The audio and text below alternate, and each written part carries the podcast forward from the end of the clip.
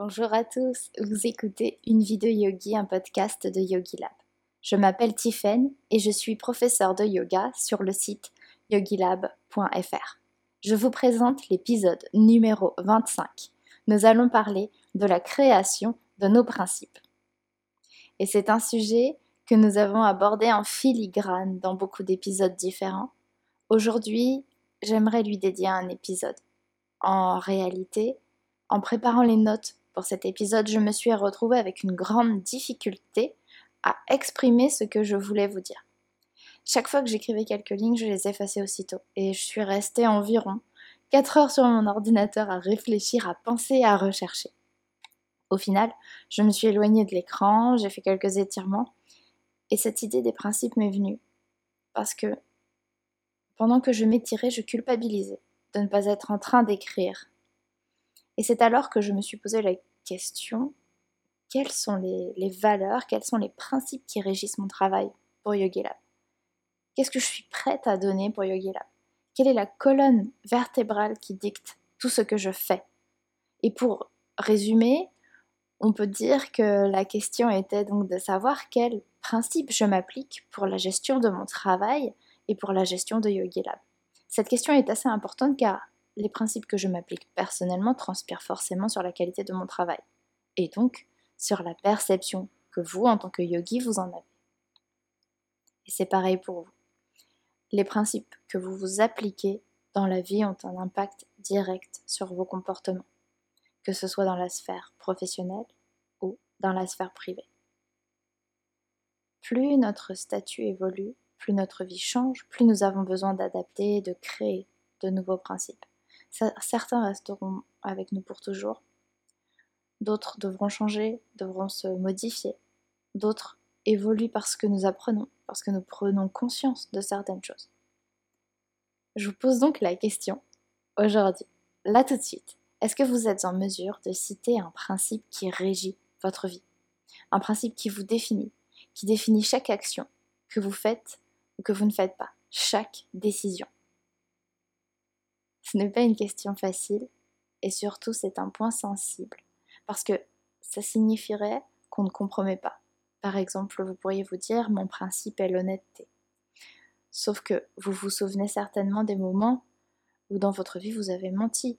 Quand on ment, on a de bonnes raisons de le faire, n'est-ce pas? En tout cas, on se trouve des excuses. Ça peut être un mensonge innocent, et encore là c'est subjectif, ou un mensonge plus grave, et là aussi c'est totalement subjectif.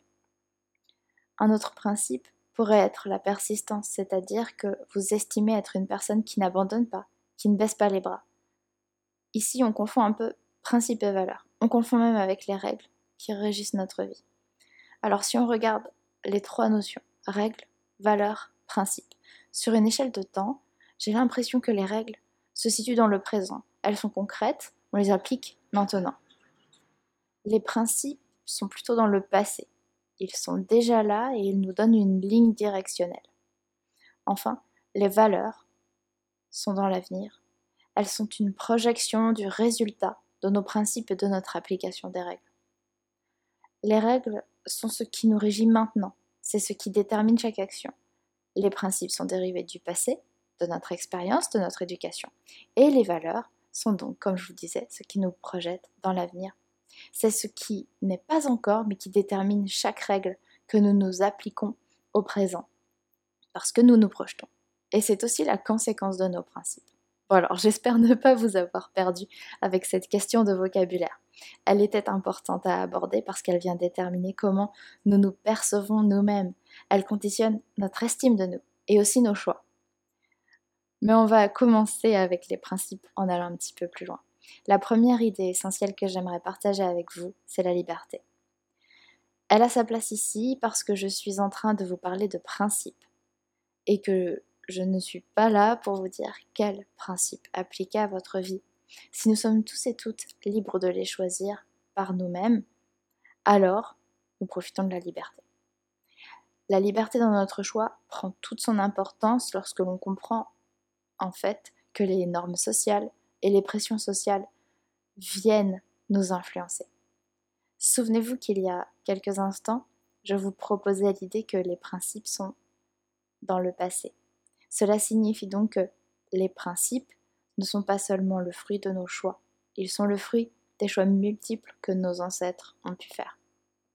Il n'est pas évident de distinguer ce qui relève de notre propre choix et ce qui relève des choix des autres. Cette étape nécessite que nous fassions un ou plusieurs exercices d'introspection pour comprendre réellement ce que nous voulons. Prenons un exemple assez classique dans certaines familles. Alors, il y a l'idée que à l'âge de 30 ans, il est nécessaire d'être marié avec des enfants et installé dans une maison, de préférence avec un jardin. Il y a cette image un peu triste du célibat, passé un certain âge, les petites pressions comme euh, quand vas-tu te caser, et bien entendu, tous les messages que la société nous envoie, les pubs, les films, les séries et j'en passe. Hommes ou femmes, nous subissons souvent cette pression, certes petite et qui passe presque inaperçue, mais qui est bien là. À tel point d'ailleurs que l'on en vient à essayer de se caser, d'avoir des enfants, de s'installer dans une maison, parce que c'est ce qu'il faut faire. Mais est-ce que c'est aussi ce que nous voulons vraiment? Je donne bien sûr ici un seul exemple qui s'éloigne un peu des, principes. On pourrait rattacher ce principe à la famille. Mais est-ce que ce principe de fonder une famille vous parle? Est-ce que vous le souhaitez au plus profond de vous? Ou est-ce que vous l'envisagez? Parce que c'est la prochaine étape logique aux yeux de la société Il en va de même pour la gestion d'une entreprise, par exemple. Est-ce que vous dirigez une entreprise en regardant telle ou telle métrique, telle ou telle donnée Ou est-ce que vous dirigez votre entreprise selon des principes que vous avez vous-même choisis par votre expérience? Des lignes directrices sont essentielles pour canaliser notre pensée indépendante et l'envoyer dans la bonne direction. Mais ces lignes directrices sont trop souvent confondues avec le ce qu'il faut faire. Il n'y a pas de meilleure école que l'échec. Encore et encore pour apprendre de nos propres erreurs. Nos propres erreurs nous amèneront petit à petit à créer notre propre carte de l'expérience de la vie, libérée par les dictats avec nos propres principes, ceux qui nous correspondent. Si vous ne savez pas par où commencer avec le ménage dans vos principes, eh bien commencez avec vos parents ou avec les personnes qui vous ont éduqué. Quels sont les principes qui ont pu vous mettre en tête? Peut-être que c'est gagner beaucoup d'argent, peut-être que c'est partager, peut-être que c'est dire la vérité, peut-être que c'est mentir, peut-être que c'est dire merci, peut-être que c'est de sourire, peut-être que c'est d'être gentil. Une fois que nous avons fait le ménage, vient alors le moment où nous pouvons choisir nos propres principes. Pour cela, notre meilleur outil est notre réalité. Bien souvent, on va nous dire de ne pas regarder nos faiblesses, et de nous concentrer sur nos forces. C'est intéressant et c'est aussi quelque chose à faire. Simplement, en agissant ainsi, nous voilons une partie de notre réalité. Alors, j'espère que vous ne m'en voudrez pas de vous suggérer qu'il faut aussi que nous fassions l'effort de regarder ce que nous pouvons catégoriser de négatif. Notre réalité comprend nos forces et nos faiblesses. Nos forces vont nous permettre d'avancer. Nos faiblesses vont nous ralentir et si nous ne les connaissons pas, alors nous ralentirons. Le meilleur moyen de découvrir nos faiblesses est d'échouer. Ce qui est magique en plus avec cette approche, c'est que notre faiblesse se transforme en force. Sa simple connaissance la rend puissante puisque nous pouvons appeler notre créativité soit pour contourner la faiblesse, soit pour la renforcer. Nos faiblesses nous amènent à commettre des erreurs qui nous amène à apprendre et à ajuster nos comportements. Comme un enfant qui apprend à marcher et qui tombe encore et encore jusqu'à marcher. Quand je me suis soumise à cet exercice et que j'ai fait l'inventaire de mes faiblesses, je dois vous avouer que euh, je n'ai pas beaucoup aimé le résultat. Ça m'a beaucoup découragée. Par exemple, il était clair que j'étais très mauvaise avec les chiffres, avec la gestion financière. Et ce sont deux choses qui sont quand il s'agit de gérer une entreprise. Si je voulais continuer à vous proposer des cours sur Yoga Lab, j'ai vraiment intérêt à savoir gérer les choses. Pour cette phase de l'apprentissage, c'est la pratique du yoga qui m'a tout appris. Alors là, vous allez vous dire qu'entre faire l'acrobate sur un tapis et gérer une entreprise, il y a un grand fossé. Rassurez-vous, je n'essaie pas de placer le yoga vainement un peu partout. C'est très simple à comprendre et je vais vous expliquer pourquoi je vous parle de ça. La pratique physique du yoga m'a appris que la douleur est un passage obligatoire, la fatigue est un signe de progrès, que l'échec nous permet de monter les marches, de les, de les redescendre et de les remonter plus vite.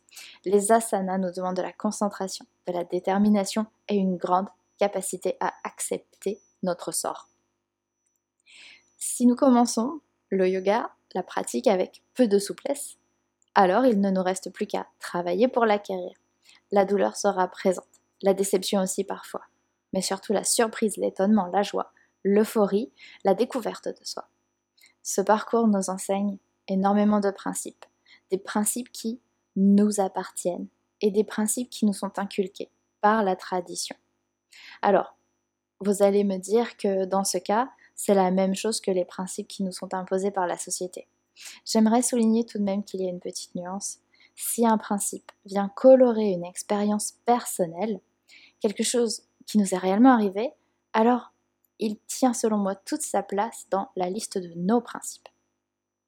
Et ainsi, un grand principe que la pratique du yoga nous enseigne est la bienveillance. Cette bienveillance, nous serons amenés à la rencontrer à notre propre égard à beaucoup de reprises, parce que nous allons la vivre tant de fois qu'il deviendra vraiment nécessaire de l'intégrer à nous, que nous l'appliquerons à notre quotidien, au-delà du tapis, à notre égard et à l'égard des autres. La méditation est aussi pour ça un outil fantastique. Elle nous permet de faire face à notre réalité. Nous apaisons l'esprit, nous le détachons de sa tendance à juger pour observer. Et l'observation ici est riche en enseignements. Dans la suite logique de tout ce que je partage avec vous ici sur la construction de nos principes, nous devons aborder l'idée de savoir se relever. Je vous parle d'échec depuis le début de l'épisode. Qui dit échec dit aussi nouvelle tentative, encore et encore. Je vais vous avouer quelque chose dans l'histoire de Yogi Lab que je n'ai pas encore dite. Mais si vous êtes toujours avec moi à m'écouter, c'est que vous me faites confiance et c'est que l'échec fait partie des choses que vous voulez apprendre à gérer. Alors voici une petite histoire d'échec. J'ai créé une campagne de financement participatif afin de pouvoir créer Yogi Lab il y a bientôt deux ans. Cet argent avait vocation à financer en grande partie le site internet. Mais ce n'est pas vraiment là que Yogi Lab a commencé. Cette idée de créer le site me tenait très à cœur et au départ, j'avais décidé de mettre toutes mes économies dans la création d'un site internet que j'allais ensuite annoncer à, mes abonnés de la newsletter que j'avais à l'époque sur mon blog Tiffany. Mon idée était simplement de vendre les cours de yoga pour que le site puisse s'autofinancer. Sauf que la livraison du site que j'avais commandé avec mes économies n'a pas été à la hauteur de ce qui avait été promis, loin de là, à tel point que le site était inutilisable. Mes connaissances en code étaient si mauvaises que je n'ai pas su comment procéder, je n'ai pas su comment me retourner.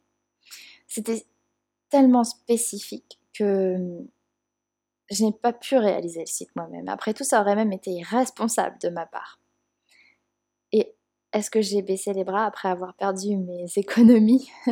Six ans de travail, six ans d'économies perdues? Eh bien non.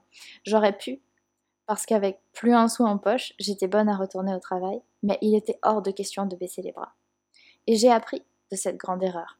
J'ai créé une campagne de financement participatif pour récolter des fonds.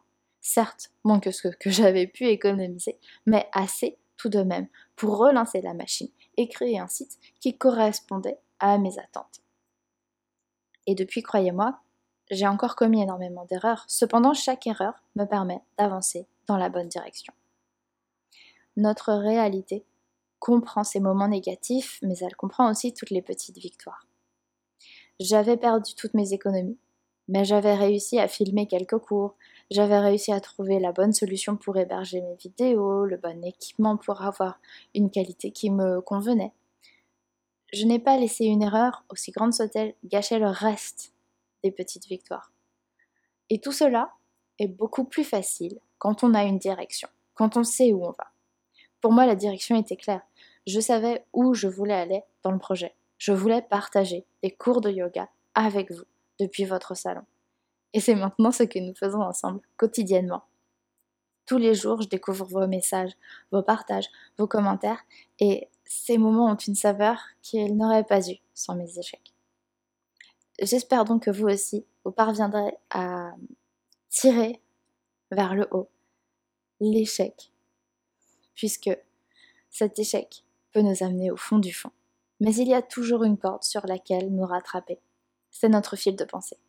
Nous choisissons ce que nous faisons de l'échec. Nous ne choisissons pas qu'il nous tombe dessus, mais la suite nous appartient. En fin de compte, c'est une question d'équilibre entre le risque et la récompense. C'est comme en finance. Plus on prend un risque, plus on a le potentiel de gagner gros. J'ai pris un risque, un grand risque en créant YogiLab, mais j'ai une récompense énorme, vos retours, nos échanges.